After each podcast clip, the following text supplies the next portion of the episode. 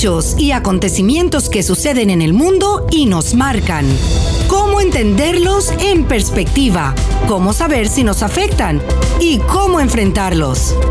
El mundo en perspectiva con Marta Colomina y Orián Brito. Hola, estimados amigos. Nos encanta estar de nuevo con ustedes en este espacio, El Mundo en Perspectiva, en el que diariamente quien les habla, Marta Colomina, y quien ya está con nosotros, Orián Brito, conversamos a través de 990 AM y 98.7 FM sobre los hechos más relevantes que han ocurrido en Venezuela, en América Latina y en el mundo. Les recordamos además que pueden escuchar nuestras conversaciones en el podcast entrando a la página web actualidadradio.com a la hora que les sea conveniente. Sintonizas El Mundo en Perspectiva con Marta Colomina y Orián Brito. Hola, muy buenas tardes, Orián. Buenas tardes, un saludo para usted y para toda la audiencia. Sí, bueno, mira que estaba viendo la, el, el, temblor grandísimo, ¿no? De, de seis en la escala de Richter. Sí. madre mía, no ganan para sustos. No. Afortunadamente muertes ni, ni daños. De, bueno, bueno le, tengo, le tengo una mala noticia. Acabo de confirmar la muerte de un menor, un niño que sufría epilepsia y que, bueno, en medio de toda la situación, a sí. Causa, a causa del terremoto, del... del sí, del, sí, del, del, estruendo, parece que el niño colapsó y, y bueno, Ah, eh, eh, ah, eh, es un, es una víctima. Y 14 réplicas ya, o sea, y se, espera que se prolongue durante el día. Y eso y está ocurriendo en, en la costa central del país, ¿no? Sí. En el mismo, en ese Ujú. lugar. en mismo- Ujú.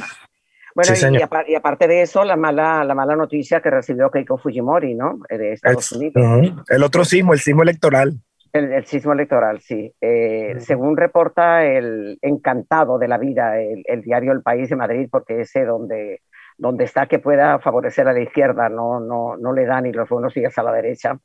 Estados Unidos da la espalda a Keiko Fujimori y califica las elecciones de Perú de justas y modélicas. Es el titular.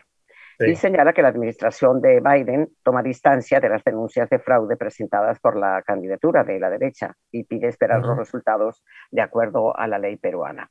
De todas maneras, el comunicado de Estados Unidos es muy, muy discreto y, y me, me parece muy justo, ¿no?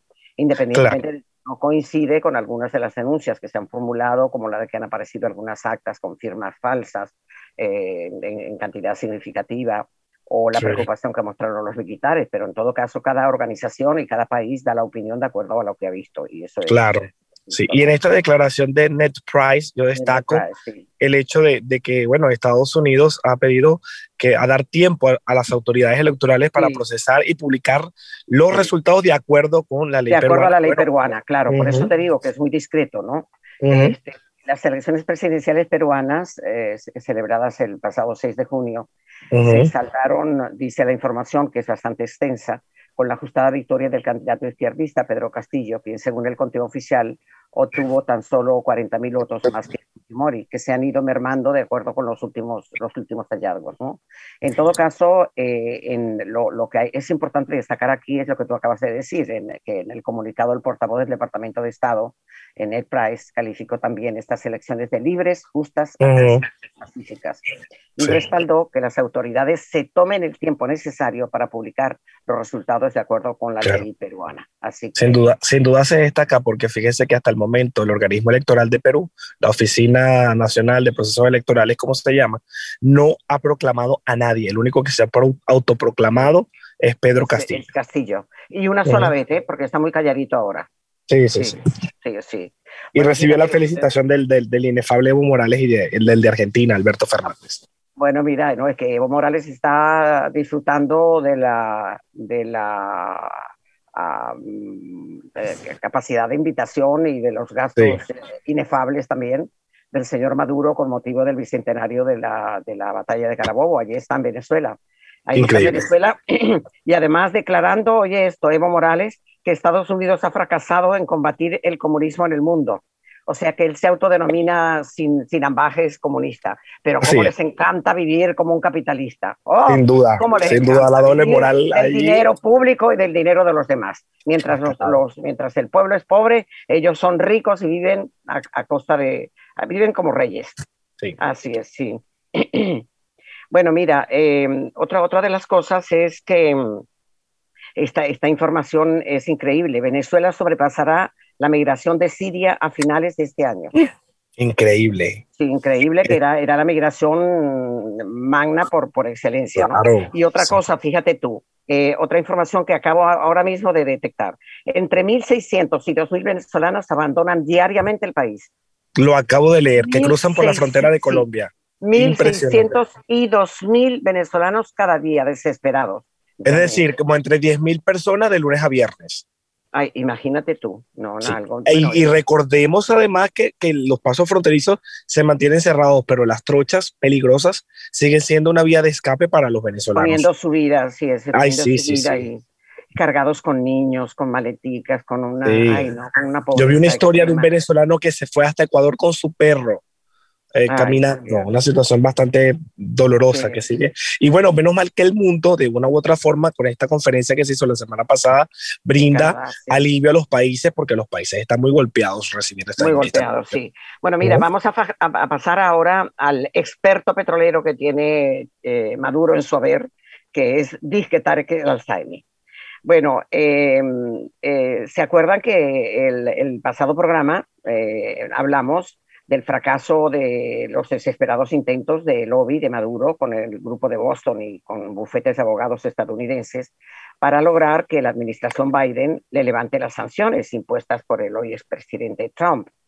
Estados Unidos rechazó el ruego de Maduro de aliviar sanciones, es el titular de, que, que emana de justamente Ujú. Departamento de y fue publicado en un reporte de la agencia Bloomberg. Eh, Sí. eh, resulta, señala Bloomberg eh, la entrevista exclusiva que le hiciera Maduro, y esto ya como digo, ya lo comentamos la pasada semana, el pasado programa, pidiéndole al presidente Biden que levante las sanciones, normalice las relaciones y ponga fin a la democratización de Venezuela. ¿Tú has visto esto? Dice que ponga fin a la democratización de Venezuela. ¿Cómo que ponga fin? En Venezuela no hay democ- democratización, se está intentando democratizarla porque Así es. él lo que hay es una, una dictadura Una dictadura férrea. Cruel y férrea, ¿no?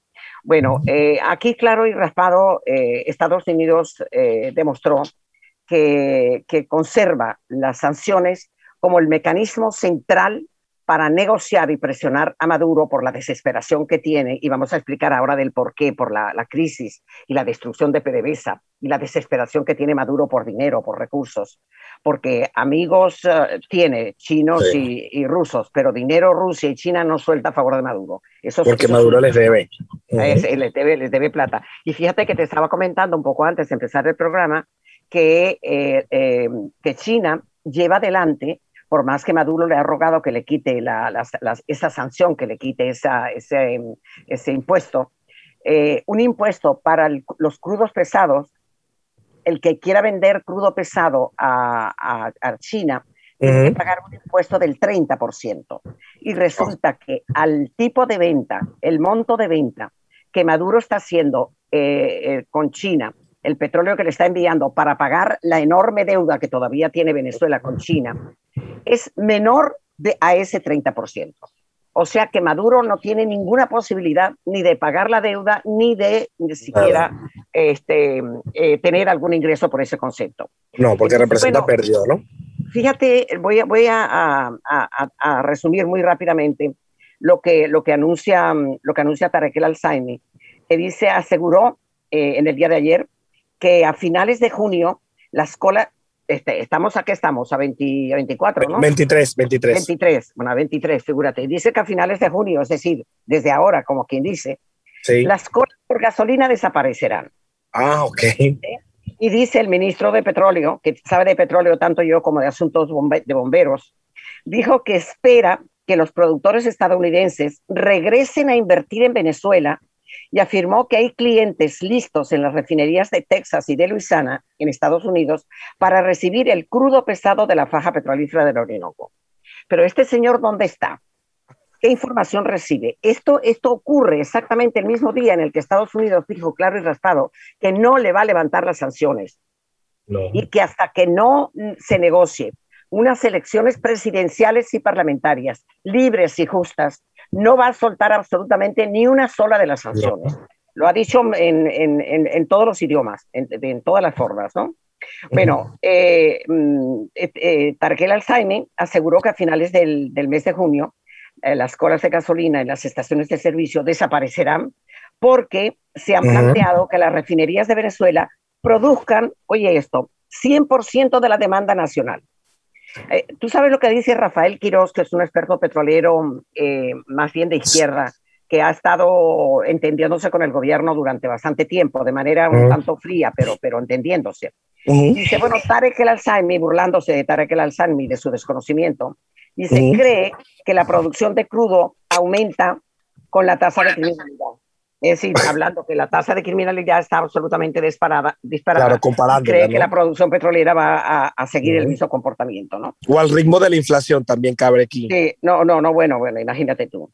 Eh, recuerda la información mm, eh, que el Alzheimer eh, está sancionado por el gobierno de Estados Unidos por sus presuntos vínculos con el narcotráfico. Además, es buscado por Estados Unidos. bueno, no, está buscadísimo, es el, el, más, el más buscado.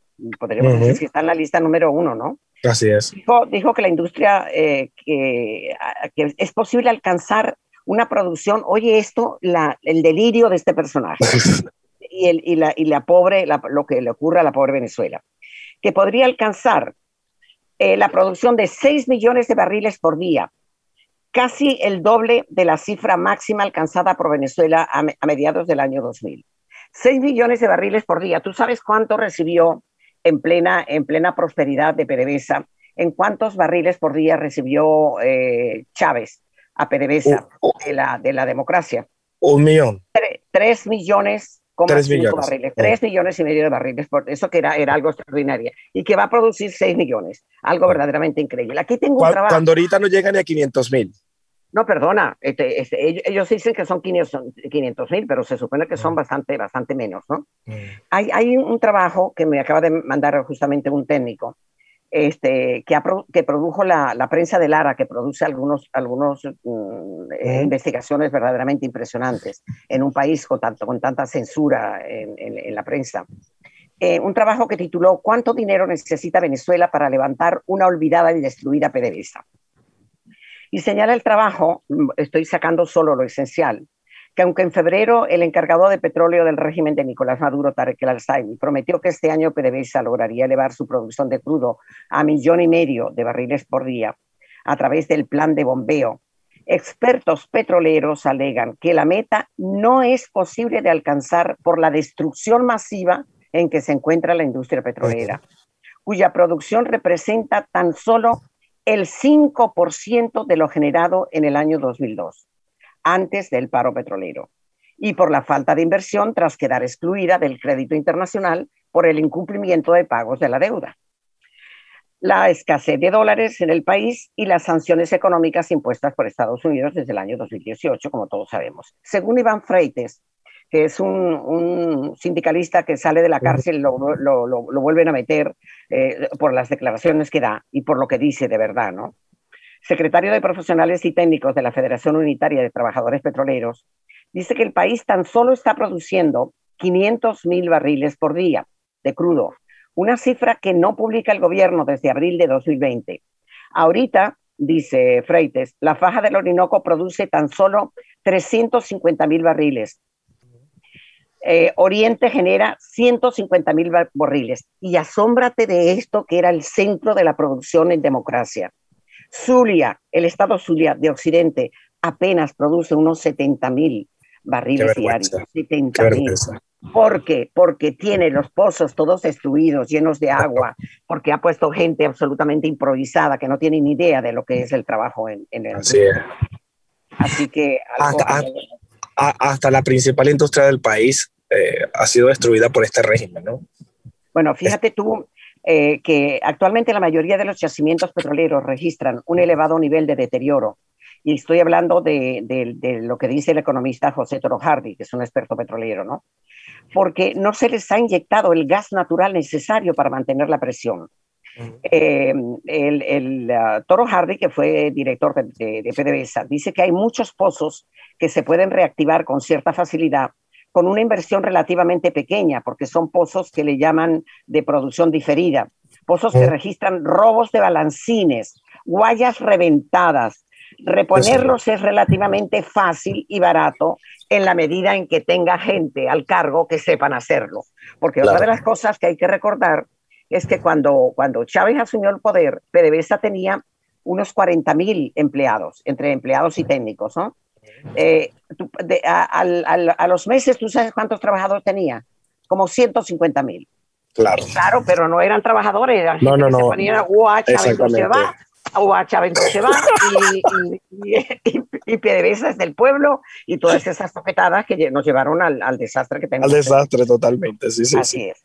Bueno, fíjate tú que em, eh, precisó Toro Hardy que los estudios sobre PDVSA arrojan que la estatal requiere entre inversión y gastos una cantidad mínima de 25 mil millones de dólares al año.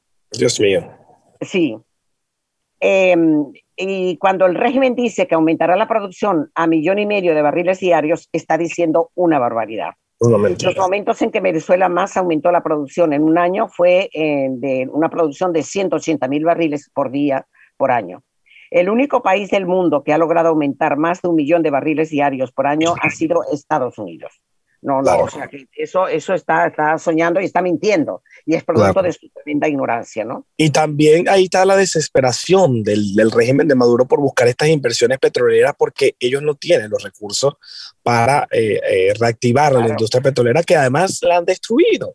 Totalmente, pero es que además ni, pueden tenerlos, porque el problema es que mientras eh, Maduro echa la culpa a las sanciones, pero el problema es que mientras, mientras haya una administración de estas características que no tienen ni idea de cómo, de cómo, de cómo reactivar a PDVSA, no hay manera ninguna de reactivarla y tampoco con las sanciones tampoco es posible que venga, eh, como, como estaba diciendo Taraquel Alzheimer, inversionistas de Estados Unidos aquí y a procesar en las refinerías en Estados Unidos. eso, es mentira. Fíjate, hay otra cosa que resaltan y que es muy importante porque Maduro ahora está explotando la ley antibloqueo. Para los que no sepan, la ley antibloqueo, que es un invento también eh, de, Maduro. Y de la Asamblea eh, Fraudulenta. es una ley que, que dice que está bloqueando las sanciones de Estados Unidos como si realmente las pudiera solamente bloquear con la voluntad de Maduro, ¿no?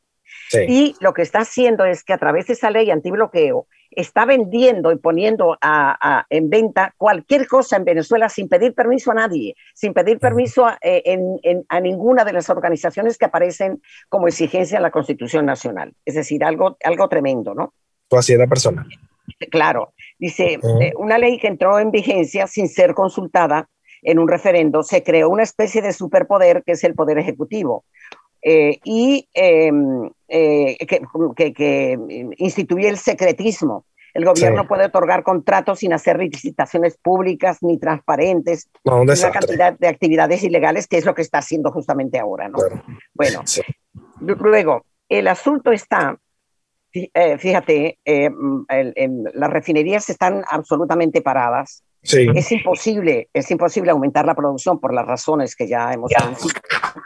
Y según, según el sindicalista Freites, eh, la refinería de Cardón en el estado Falcón está produciendo apenas 40 mil barriles diarios de diésel y 30 mil de gasolina. Y la de Puerto La Cruz aporta 15 mil barriles de gasolina y 15 mil barriles de diésel. Es decir, que eh, y el país requiere al menos, al menos 300 mil barriles. y, de, y, de, lo que llega lo envía a Cuba, gran parte también, para pagar. No, pues nada, eh, no, espera, y lo que envían a Cuba, porque más de la mitad se lo están enviando a Cuba. Exactamente. exactamente. El asunto dice está en, en, que entre el 50 y el 60% de esa producción el régimen lo manda a Cuba y también va a un mercado negro quienes padecen son los venezolanos y sobre todo los productores del campo que no pueden movilizar su, su, cosecha, ¿no? Así que bueno, y en síntesis señalan que no hay manera ninguna de que en las actuales condiciones y con las, y con las sanciones tal como están, Maduro pueda eh, tener algún ingreso por concepto petrolero importante, ni violando normas, ni, ni buscando buques fantasmas que puedan llevar el, el, petróleo, porque además lo está casi regalando como decíamos a propósito, de, a propósito del impuesto que, ha puesto China, ¿no? Así que... Por cierto que el desastre no solo está en el tema petrolero, también en el, en el aspecto de la vacunación. Eh, lo que ha hecho con el coronavirus es un desastre sin precedentes, no, hay segundas dosis, las, los ancianos llegan a las 3 de la mañana, siguen las manifestaciones en el hotel allí, o el hotel Alba en Caracas, que es lo que he visto, gente exigiendo, y ahora surge hace minuto, una, yo le comenté antes de, iniciar la conversación, que es un informe del diario, del diario The New York Times que revela que algunos países sufren nuevos brotes de coronavirus a pesar de mantener unas altas tasas de vacunación por, las, por en el caso de las vacunas chinas, que es la que aparentemente se están colocando en Venezuela. Lo que sugiere la investigación... Espérate, que las que llegaron fueron 350 mil, tampoco es... y por eso, por eso el desastre que no hizo una dosis No, no, no les da, no Exacto. bueno, el, diario de New Fíjate lo que dice de Urbina, que es secretario de la Academia de Medicina. Advirtió estafas con vacunas que han llegado a Venezuela de una manera absolutamente extraoficial, es decir, de contrabando. Y, relata el caso de una familia que pagó 1.200 dólares, eh, de una familia de seis personas, para vacunarlas con esa vacuna que, que compró, ¿no? Bueno, al llegar a Estados Unidos resulta que no tenían antígenos en el cuerpo, es decir, que le habían puesto un placebo. Bueno, entre los países que, que, investiga de New York Times está Chile, que ha hecho un proceso de vacunación muy, muy masivo, muy rápido, muy, muy, muy exitoso. tiene otra plaga, tiene otro. Y ahora tiene otra, otra plaga, y a eso se suma la, la, preocupación de la Organización Mundial de la Salud por la variante de la India, que se espera que esté en el 90% de los casos del mundo en la próxima semana. Así es. Bueno, fíjate otro, otro, otro, otro número. 132.500 eh, venezolanos solicitaron refugios, ser refugiados en Brasil entre 2018 y 2020. Y tengo una serie de tips aquí. Padrino López, ministro de la Defensa de Maduro, dice que la visita de Craig Faller, el, jefe del Comando Sur, a Colombia es una provocación para Venezuela. ¿Ah? Y yo, yo, le pregunto a ese señor, ¿y por qué este sostén de la, de la cruel dictadura de Venezuela enmudece ante la provocación y control de la guerrilla de las FARC en Venezuela con, con la anuencia del régimen del que él forma parte? Y calla también ante la provocación de Irán, de Cuba, de Rusia, de Hezbollah en Venezuela. ¿ah? ¿Por qué calla? Así es, porque es un sinvergüenza. ¿Por qué ni Maduro ni Padrino López denuncian que las disidencias de las FARC acaban de el control. a seis indígenas en Apure, seis, como denuncia la ONG Fundaredes. Sí.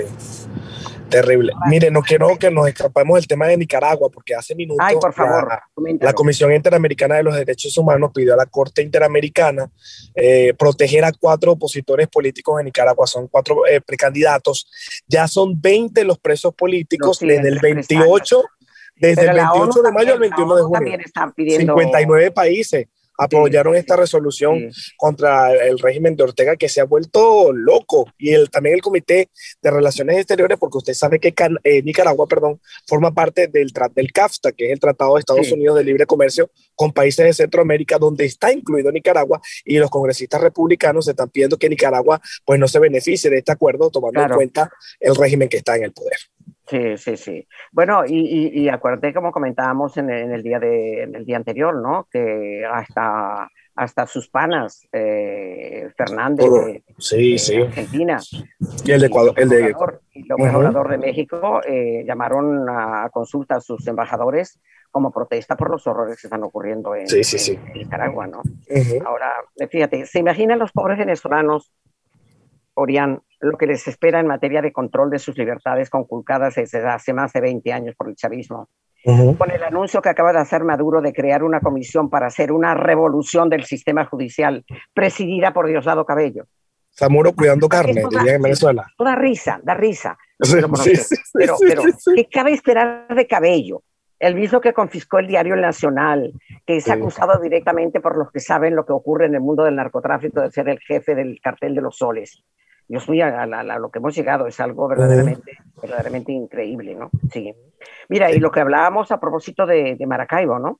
Eh, y de la y de la cómo ha caído la producción petrolera siendo como era el Zulia el centro de producción del país ¿no? Em, eh, no se consigue ni para remedio ni gasolina ni gasoil por eso fíjate el Zulia y particularmente la ciudad de Maracaibo es el centro de mayor éxodo del país los zulianos no pueden irse del país los, los zulianos que no pueden irse del país o que no se van, deciden mudarse a Caracas. ¿Qué te parece? Y, y, por eso es que en Caracas ha vuelto el, el, los, la, la, las colas, todo esto, porque la migración ahora es interna. Sí, sí. Mira, otro, otro tip eh, que yo titulo Alegría de Tísico. El rector Picón, uno que dice que es independiente dentro del Consejo Nacional Electoral para las elecciones regionales de Maduro, dice, se alegra de que la Unión Europea, le hace Borrell, evalúe si es factible observar las elecciones del 21 de noviembre. Y tú sabes a quién acaba de enviar el rector Picón una invitación para que vengan a ser observadores. ¿A quién? Bueno, además de Turquía, cuyo presidente Erdogan sí. se reelige cada vez que quiere. Que le da la gana. Eh, con, con, consejo electoral que es de él, con, sin que nadie rechiste, ¿verdad? Este, bueno, Rusia.